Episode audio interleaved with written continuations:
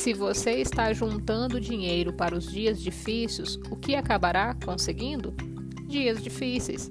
Pare de fazer isso. Em vez de economizar para tempos ruins, concentre-se em guardar para os dias felizes ou para o dia em que você alcançar a sua liberdade financeira. Nesse caso, pela lei da intenção, é exatamente isso que o obterá. Eu disse anteriormente que, em questões de dinheiro, a maioria das pessoas tende a se identificar com os pais ou com um deles, pelo menos. Mas há também um outro lado da moeda. Há quem acabe se tornando exatamente o oposto deles. Por que isso acontece?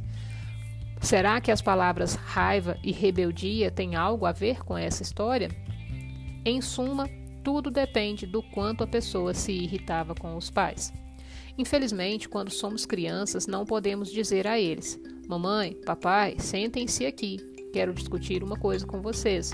Não gosto da maneira como vocês lidam com o seu dinheiro.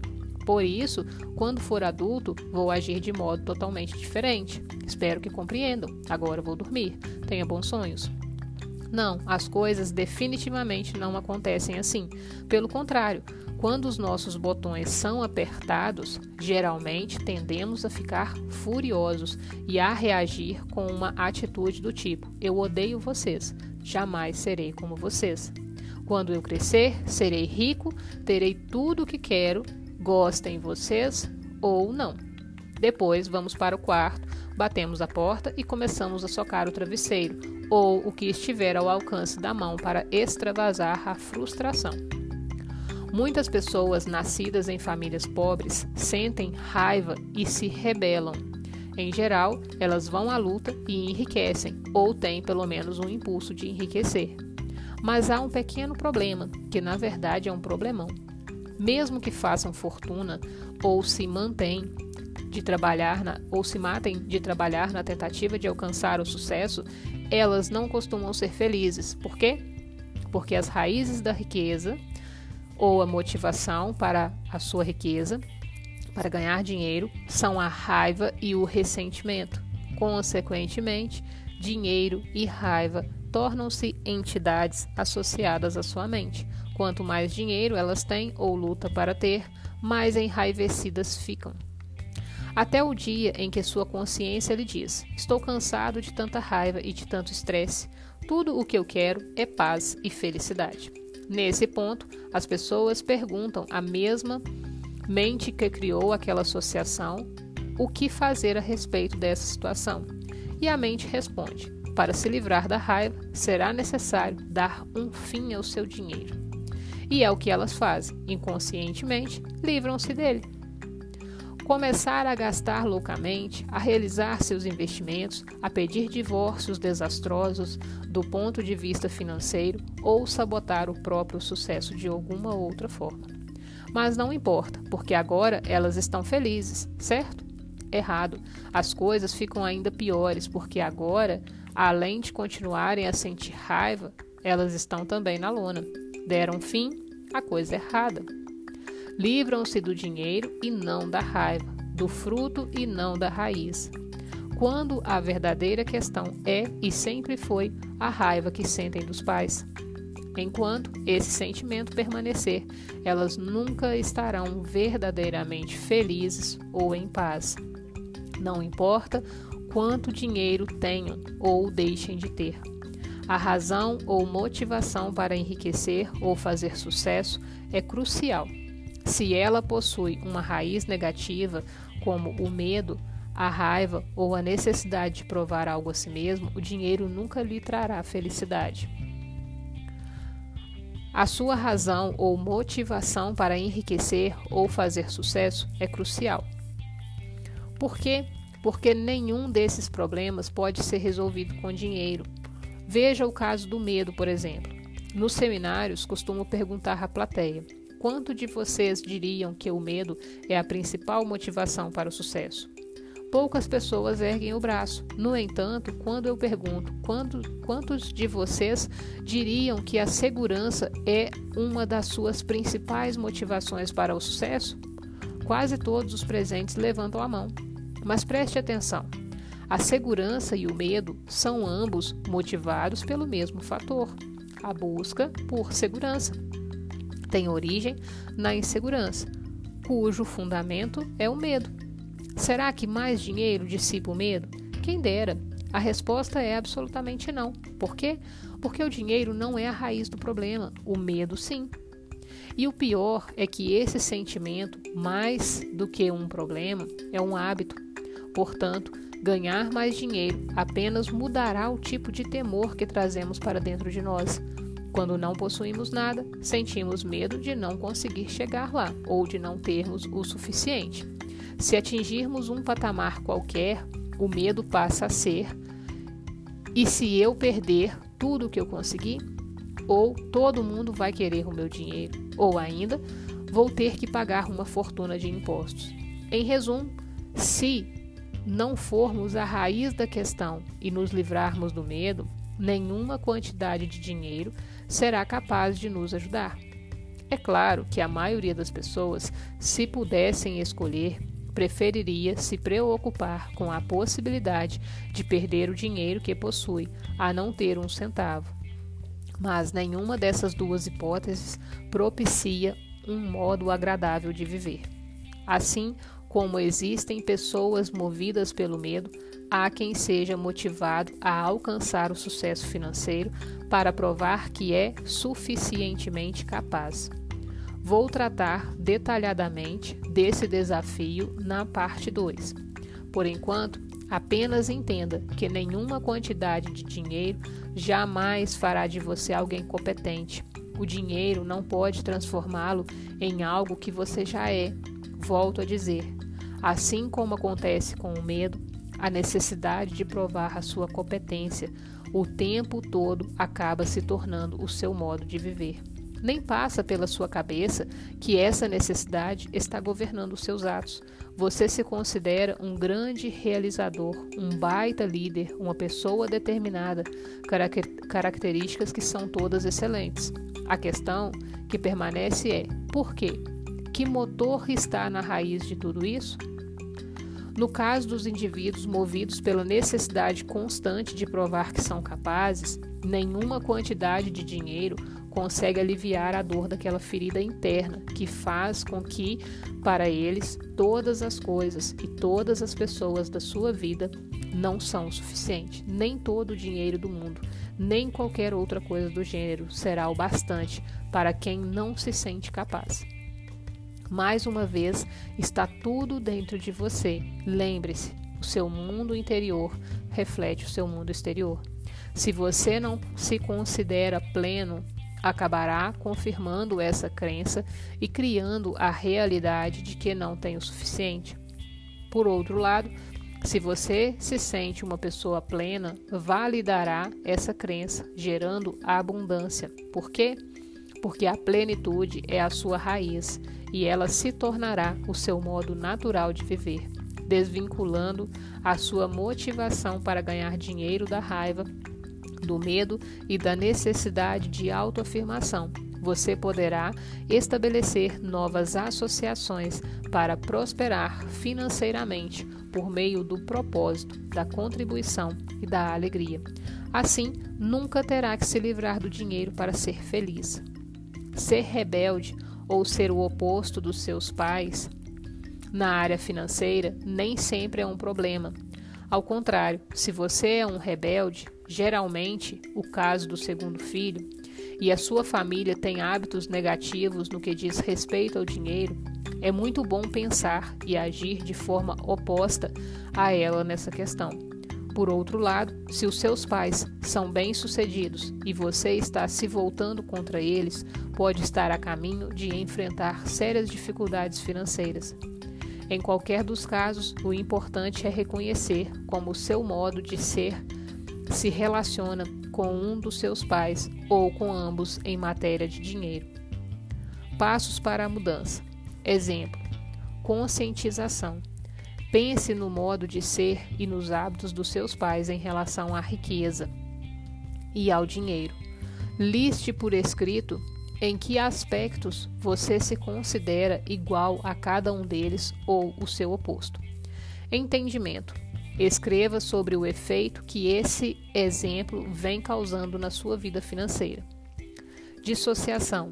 Você compreende que este modo de ser é apenas o seu aprendizado passado e não quem você é? Consegue perceber que tem a opção de ser diferente agora? Declaração. O exemplo que tive a respeito do dinheiro era o modo de agir dos meus pais. A minha maneira de fazer as coisas nessa área sou eu quem escolho. Agora diga: eu tenho uma mente milionária. A terceira influência: episódios específicos. A terceira forma básica de condicionamento são os episódios específicos. Que experiências com dinheiro, riquezas e pessoas você teve quando criança? Elas são extremamente importantes porque moldam as crenças, ou melhor, as ilusões que hoje governam a sua vida. Vou dar um exemplo. Jo Josie, uma enfermeira de sala de cirurgia, foi ao seminário intensivo da mente milionária. Os seus rendimentos eram excelentes, mas ela sempre gastava tudo. Quando cavamos um pouco mais fundo, ela falou de um episódio que vivera aos 11 anos de idade. Estava com os pais e a irmã num restaurante chinês. A mãe e o pai começaram mais uma das suas brigas por causa do dinheiro. De pé, o pai gritava e esmurrava a mesa com o punho quando ficou vermelho, depois azul e caiu no chão, vítima de um ataque cardíaco. Josi era da equipe de natação da escola e tinha feito o treinamento de ressuscitação cardiopulmonar. Tentou de tudo, mas não adiantou. O pai morreu em seus braços. Desse dia em diante, a sua mente passou a associar o dinheiro à dor. Não admira que, quando adulta, Josie tenha passado a se livrar subconscientemente de todo o dinheiro que ganhava, na tentativa de dar um fim à dor. Outro dado interessante é o fato de ela ter se tornado enfermeira. Por quê? Talvez ainda estivesse tentando salvar o pai. No curso, nós a ajudamos a identificar e, e revisar o seu antigo modelo de dinheiro. Hoje, ela está a caminho de se tornar financeiramente independente e não é mais enfermeira. Não que não gostasse do seu trabalho. O problema é que estava nessa profissão pelo motivo errado. Hoje, Josi trabalha com planejamento financeiro personalizado, ajudando pessoas a entender como a programação passada governa todos os aspectos de sua vida financeira. O próximo exemplo de episódio específico é mais pessoal. Quando a minha mulher tinha 8 anos de idade, toda vez que ela ouvia a buzina do caminhão de sorvete na sua rua, corria até a mãe para pedir uma moedinha e ouvia a seguinte resposta: Sinto muito, querida, eu não tenho. Peça ao seu pai. Ele então lhe dava uma moeda e ela ia comprar o sorvete feliz da vida. Toda semana essa mesma história se repetia. O que foi então que a mulher aprendeu a respeito do dinheiro? Primeiro, que são os homens que têm o dinheiro. E o que você acha que ela esperava de mim quando nos casamos? Exatamente, que eu lhe desse dinheiro. Só que agora ela não pedia mais moedinhas, já era uma mulher formada. Segundo, ela aprendeu que mulher não tem dinheiro. Se a sua mãe, a deusa, não o tinha, obviamente era assim que as coisas deviam ser. Para confirmar esse padrão, ela se livrara subconscientemente de todo o dinheiro que ganhava. E, era, e ela era sempre precisa nesse aspecto. Se eu lhe desse 100 dólares, ela gastava 100 dólares. Se eu lhe desse 200, ela gastava 200. Se eu lhe desse 500, ela gastava 500 foi quando ela fez um dos meus cursos e aprendeu tudo sobre a arte da alavancagem financeira. Eu lhe dava dois mil e ela gastava dez mil. Tentei explicar. Não, meu amor. Uma alavancagem quer dizer que nós deveríamos receber 10 e não gastá-los. Por alguma razão, esse conceito não se fixava na sua mente. O único motivo pelo qual nós brigávamos era o dinheiro. Isso quase custou o nosso casamento. O que não sabíamos era que dávamos significados inteiramente diferentes a ele. Para minha mulher, o dinheiro correspondia a prazer imediato, como saborear um sorvete. Eu, por outro lado, cresci com a crença de que ele devia ser acumulado para proporcionar liberdade. No que me dizia respeito, quando a minha mulher gastava dinheiro, ela estava acabando com a nossa liberdade futura. E do ponto de vista dela, sempre que eu a impedia de gastar, estava tirando o seu prazer de viver. Felizmente, aprendemos a reavaliar os nossos respectivos modelos financeiros. E, mais importante, a estabelecer um terceiro modelo específico para o nosso relacionamento. Será que dá certo? Deixe-me responder da seguinte maneira: eu testemunhei três milagres na minha vida: o nascimento da minha filha, o nascimento do meu filho, o fim das minhas brigas com a minha mulher por causa do dinheiro. As estatísticas for, mostram que a causa mais frequente das separações e divórcios é o dinheiro. E o principal motivo por trás das brigas não é o dinheiro em si mesmo, mas o conflito entre modelos de dinheiro. Não importa quanta grana você tenha ou deixe de ter, se o seu modelo não é compatível com o da pessoa com quem se relaciona, há um grande desafio à sua frente. Isso vale para pessoas casadas, namorados, familiares e até sócios. O fundamental é compreender que você está lidando com modelos e não com o dinheiro. Uma vez que tenha identificado o modelo financeiro do seu parceiro ou da sua parceira, conseguirá lidar com ele de um modo que satisfaça ambos primeiro passo é se conscientizar de que os arquivos de dinheiro dessa pessoa são provavelmente diferentes dos seus. Em vez de se aborrecer, procure compreender. Faça o possível para saber o que é importante para ela nessa área e identifique as suas motivações e os seus receios. Assim, estará lidando com as raízes e não com os frutos, e terá uma boa chance de solucionar o problema. Do contrário, perca a esperança. Passos para a mudança. Episódios específicos. Há um exercício que você pode fazer com o seu parceiro ou com a sua parceira. Sentem-se e falem sobre as histórias envolvendo o dinheiro de cada um de vocês que tem em suas memórias. O que ouviam quando crianças os respectivos modelos familiares e qualquer episódios emocionais específicos que tenham vivido. Descubram também o que o dinheiro realmente significa para ambos: prazer, liberdade, segurança, status. Isso os ajudará a identificar os seus modelos de dinheiro atuais e descobrir os motivos das suas divergências nessa questão. Em seguida, falem a respeito do que vocês querem hoje, não como indivíduos, mas como parceiros. Cheguem a um acordo e decidam sobre os seus objetivos gerais e as suas atitudes em relação a dinheiro e sucesso. Depois, escrevam num papel uma lista das ações que os dois consideram positivas para guiar a sua vida. Prendam o papel na parede e sempre que houver um problema, lembre-se mutuamente e com toda a gentileza daquilo que vocês decidiram juntos quando conversaram de maneira objetiva, desapaixonada e livre das garras dos seus antigos modelos de dinheiro.